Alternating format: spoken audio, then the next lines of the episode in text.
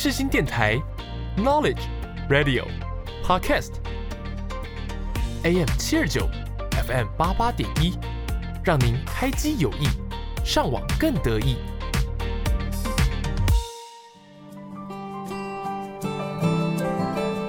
朋友问：社会心理学学什么？我们学了社会学，也学了心理学。朋友说：“那就是社会学加上心理学嘛。”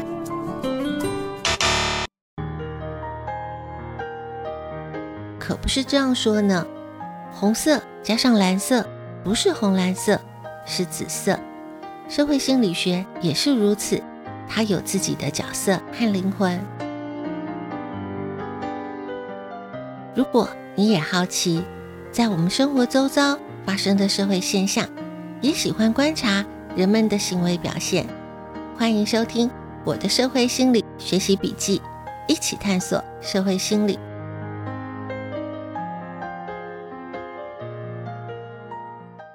是人们的行为造成社会现象，还是社会现象影响人们的行为？我认为社会心理学可以找到解答。欢迎收听我的社会心理学习笔记，一起探索社会心理。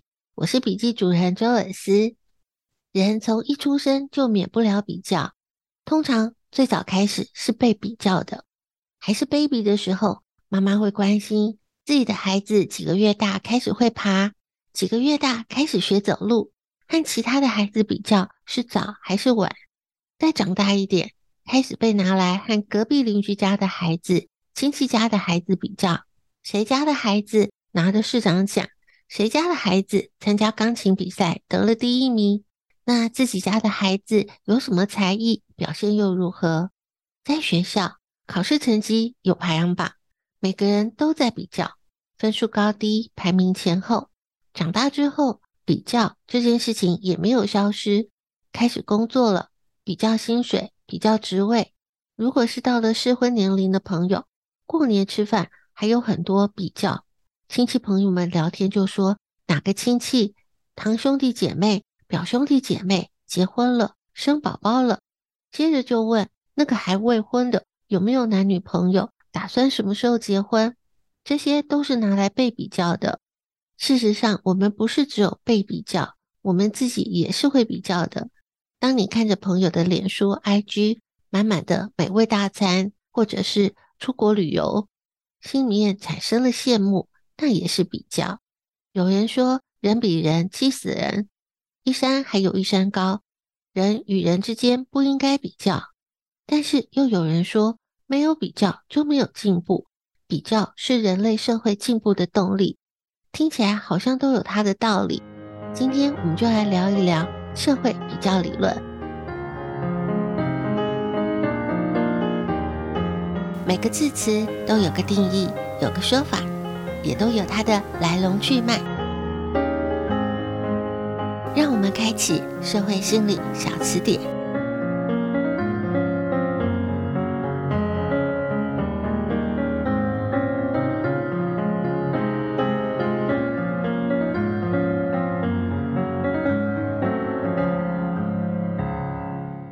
社会比较理论是美国的社会心理学家，也是著名的认知心理学家费斯廷格教授，他在一九五四年的时候提出来的。费斯廷格教授认为，每个人都会利用他人作为比较的尺度来进行自我评价。人在现实生活当中定义自己的社会特征，例如说能力、智力这些因素的时候，往往都是通过和周围他人的比较，在一种比较性的社会环境当中获得它的意义，而不是根据纯粹客观的标准来定义。费斯廷格教授把这样的现象称为社会比较。这是一种普遍存在的社会心理现象，是人在相互作用过程当中无可避免的。费斯廷格教授认为，人参与比较的过程是一种建立基准的方式，透过这个基准对我们自己进行评估。社会比较的过程，也就是人通过评估自己的态度、能力和信仰，与他人比较来认识自己。社会比较当中又可以分为。向上的社会比较，向下的社会比较。向上的社会比较是把自己和那些我们认为比我们更好的人来比较。向上比较通常会侧重在提高我们目前的能力水准的愿望。我们可能会把自己跟更好的人来做比较，而且在其中寻找实现类似结果的方法。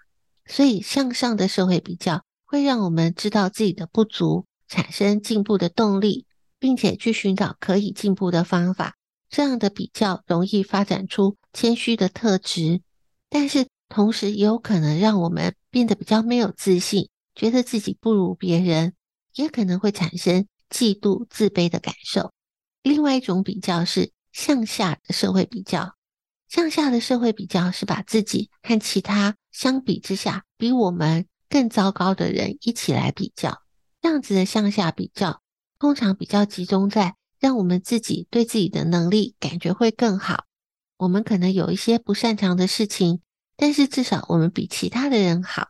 向下的社会比较会让我们对自己的能力或者是特质感觉到比较有自信。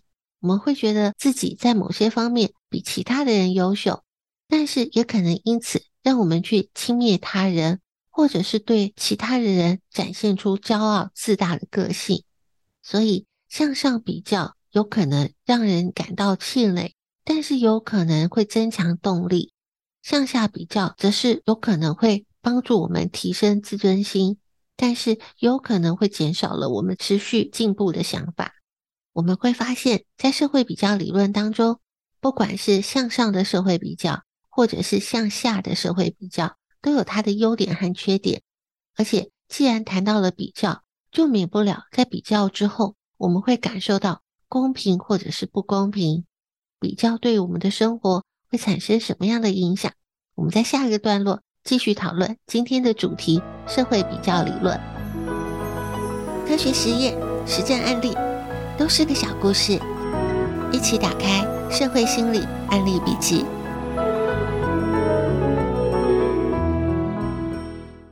我们谈到了比较，就很难不谈到了公平。我们在介绍社会交换理论的时候，也谈到过公平的概念。今天我们介绍美国的学者亚当斯教授，他在二十世纪六零年代所提出来的一种激励理论——公平理论。公平理论是我们学习工商心理学必定都会谈到的理论。亚当斯教授他所提出来的公平理论认为，只有公平的报酬，才能够使员工感觉到满意和达到激励的作用。而报酬是不是公平？通常员工他不是看绝对值，而是进行社会比较的结果，和他人比较，或者是进行历史的比较，或者是和自己的过去比较。报酬过高或是过低，都会让员工的心里面产生紧张和不安。报酬过高的时候，如果是实行计时工资制度的员工，他会用提高产量、改进品质来消除自己所感受到的不公平感。实施按件计酬的制度的员工，则是会将产量降低，把质量提升。而当报酬过低的时候，计时制度的员工，他会使用降低产量和质量来消除不公平的感觉。按件计酬的制度的员工，则会降低它的质量。增加产量来想办法维持他的收入。亚当斯教授认为，我们对于自己所投入的心力和得到的结果，都会不自觉地估计它的相当关系，更会在心里面暗自和其他人做比较。如果在比较之后感觉到不公平，员工就会采取一些行动，例如说会以降低努力的形式来平衡偏低的报酬，或者是降低产量或质量。这些消极的行为就和我们之前谈到的安静辞职是很相似的。那当员工经过了比较的过程，感受到的不公平，他还可能会出现改变自我认知，例如说夸大自己的贡献，或者是他可能就离职或者是调职了。亚当斯教授认为，一旦员工的心理失去了平衡，产生了不公平的感觉和心理紧张，为了平衡自我。他可能也会选择不同的比较对象，例如说，原本是向上的社会比较，会改变成向下的社会比较，用来平衡自己的感受。所以，如果企业能够采取一些激励的措施，例如说给予实质上或者是心理上的酬赏。当员工获得了满足感，就达到了激励员工行为的作用。以上我们谈到的是在职场上面所看到的社会比较。那在我们的日常生活当中呢，非常容易引起我们社会比较的就是社群媒体了。现在社群媒体非常的发达，我们很容易在网络上面就得知他人的讯息，甚至是生活当中没有实际接触的对象，我们也容易得到这些讯息。例如说，网红、YouTuber、艺人，或者是你在 IG 上面特别在追踪的某个人，我们都很可能和这些人做比较。早在二零零八年的时候，就有社会心理学的研究发表指出。不论我们是在实际的生活上，或是职场上会接触到的人事物，或者是在网络社群媒体上面会接触到的讯息，人每天有超过百分之十二的想法是关于比较。研究还指出，经常比较的人更容易对生活感觉到不满，容易感受到忧郁、悔恨，或者是有孤独感，或者是拥有强烈的竞争意识和优越感。尤其是在社群媒体当中，不论是知名的人士，或者是社群上的朋友，他所呈现出来的完美形象，也会导致某种程度的认知偏差，会加深我们痛苦的感受。但是，我们有没有想过，这些比较的资讯，它是真实的吗？网络上很多的讯息，大部分经过了演算法的筛选，或者是经过发文者的设计，我们只能从网络上的发文。照片或影片去猜想他人的能力、特质或者是成就，同时以猜想作为自己比较的参照标准。被我们忽略掉的是，这些网络讯息或者是形象很可能都是设定出来的，并非是真实的讯息。所以，我们可能只看到对方好的一面，因为坏的部分没有写在网络上。正向心理学家哥斯坦教授他就提到了。这种只把好的一面让别人看的现象，叫做选择性正向。跟这样过度美好的形象做比较，很可能会让我们产生过多的自卑，对生活也不一定会有正向的帮助。华尔街日报就揭露了脸书，也就是现在的 Meta，在内部的研究文件当中，他承认了 IG 会对青少年，尤其是少女的心理健康产生负面的影响。社群媒体。它增加了我们的自卑、忧郁和焦虑，还有非常容易出现我们曾经讨论过的 formal 错失恐惧。而且因为选择性正向的作用，在社群媒体上面会有很多炫耀式的贴文，让我们经常看到别人的成功，就免不了会产生羡慕或是嫉妒的情绪。但是事实上，我们看到的并非是事实，而且研究还发现。社群媒体它具有成瘾的特质。当你刷新了一个页面，看到了一个赞，或者是其他的反应，大脑会释放出多巴胺。这和有毒瘾的人在吸毒之后的大脑反应是一样的。尤其是发文者，当自己的文字、照片 PO 到了社群媒体上，这个时候社会比较就会出现在比较粉丝数的多少、按赞数的多少。在二零一八年，有一个研究发现，每天使用社群媒体的时间减少三十分钟，就可以有效地降低社群媒体带给我们的负面影响。所以，我们若要拯救自己，最简单的方法就是减少使用的时间。那以上所谈到的是社会比较带来的负面影响，但是费斯廷格教授他所提出的社会比较理论当中，比较不是全然都是负面影响的。社会比较，它有它的正面影响。向上的社会比较会让我们知道自己的不足，会产生进步的动力，并且去寻找可能进步的方法。那向下的社会比较会让我们对自己的能力或是特质感觉到有自信，会让我们自己觉得在某一方面比别人优秀。那有没有什么方法可以让我们在社会比较的过程当中多得到一些社会比较带来的正面影响呢？我们在下一个段落继续我们今天的讨论：社会比较理论。世新电台，广播世界魅力无限。世新电台，带你体验。我们是八三幺。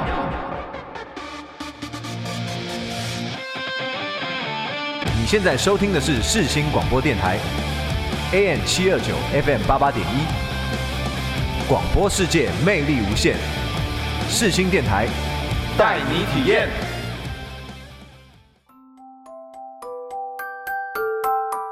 生命有限，知识无限，记录有限，感触无限。社会心理课外杂记。美国前总统老罗斯福他曾经说过：“比较是偷走快乐的小偷。”当我们不断地把自己和他人拿来做比较，快乐的感受也会随之而去。有些人呢，拥有了非常多一般人都认为不错的学历成就，看起来他的生活也是多彩多姿，但是他们仍然会跟自己认为更成功的人士来做比较。感叹自己还不够有钱，房子不够大，职位不够高，生活不够丰富，甚至还会因此陷入负面的情绪当中。想要学习或者是模仿他人的成功模式，要先盘点手中的资源是一样的吗？我们必须要知道，每个人的起点都不同，我们并不知道其他的人有什么样的优势，让他们可以达到现在的位置。举个例子来说。出生在音乐世家的人，想要学钢琴、小提琴，任何乐器的学习都会比家境小康的人要容易许多。所以，除非你和他人的起点完全相同，不然你无法和其他人做比较。或许有听众朋友想到，那公平理论的应用呢？不就应该会有帮助？公平理论应用在企业的激励制度的设计，或者是应用在家庭当中。塑造兄弟姐妹之间的良性竞争都会很好，但是当我们另外涉及了社会阶级、阶级流动的议题，这就是个很大的题目。我们日后可以再来做讨论。如果能够认知起跑点的不同，不应该这样比较。光是有这样的认知，就可以大大的降低社会比较带来的负面影响。所以，要抵挡社会比较带来的负面影响。最重要的是要了解自己，非常深刻的了解自己，了解自己拥有的资源，了解自己拥有的优缺点，知道如何发挥自己的优点，知道如何面对自己的缺点，成为一个自信但是不自负的人，就可以从容的面对社会比较。如果觉得还不够了解自己，多花一些时间关注自己。我们在推荐《为自己出征》这本书的时候，也曾经谈到。自我探索是人生最值得做的一件事情。能够真正深刻的了解自己，就是一个非常强大的力量。了解自己，面对人生的各种挑战，就容易有信心。有了自信，也就愿意尝试冒险，也就会更有韧性。这个韧性是强韧的韧。有了韧性，我们就更懂得如何面对挫折，对生活的满意度也会跟着提升。费斯廷格教授所提出的社会比较理论当中，有个很重要的关键是，我们是通过了社会比较的过程来了解自己的。我们可以透过几个方法，好好的来应用这个重点。第一个是和自己比较，我们可以把比较的点放在自己的身上，留意自己每一段时间的变化，让自己一天比一天好，让这个进步成为你继续前进的动力。第二个，限制自己接触社群媒体的时间。我们不可能断绝比较，也没有要和这个世界断绝关系。我们可以利用社群媒体方便联系的优点，维系好朋友。但是，我们要提醒自己，在社群媒体上面选择性正向的影响。所以，我们看到朋友的 po 文内容，不一定是完全真实的，因为每个人都只想让你看到。他们想让你看到的那一面，所以，与其花很多的时间在社群媒体上，不如多花一点时间在自己的身上。第三个，我们可以把其他人的成功当作是参考和发想，而不是拿来做比较。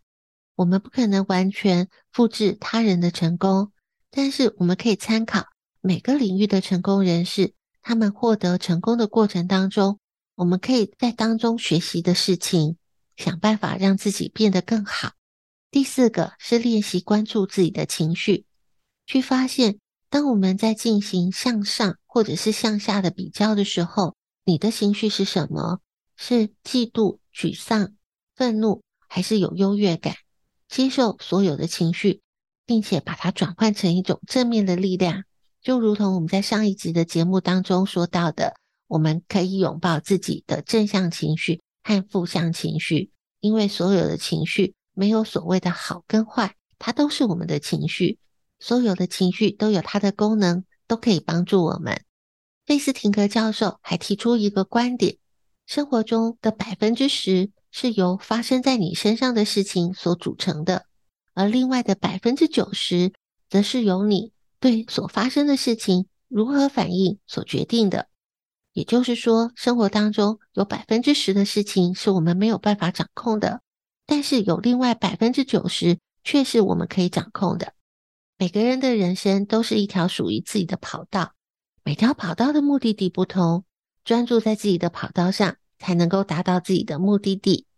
节目的时间有限，知识无限。今天的节目内容是个抛砖引玉，社会比较理论是个很大的题目。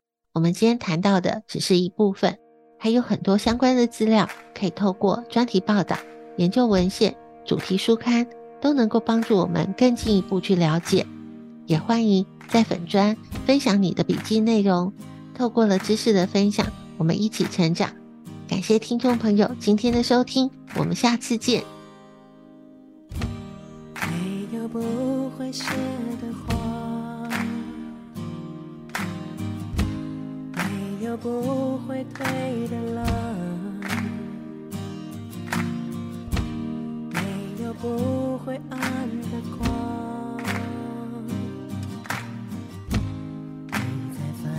什么吗？没有不会淡的疤，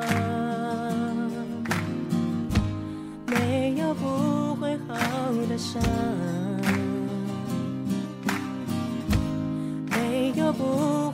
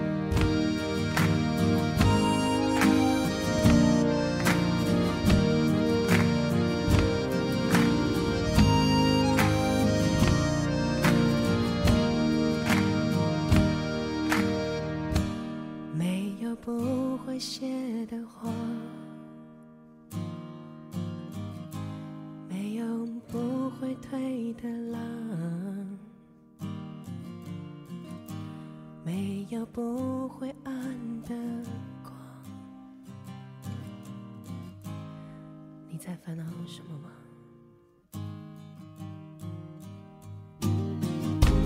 没有不会淡的疤，没有不会好的伤，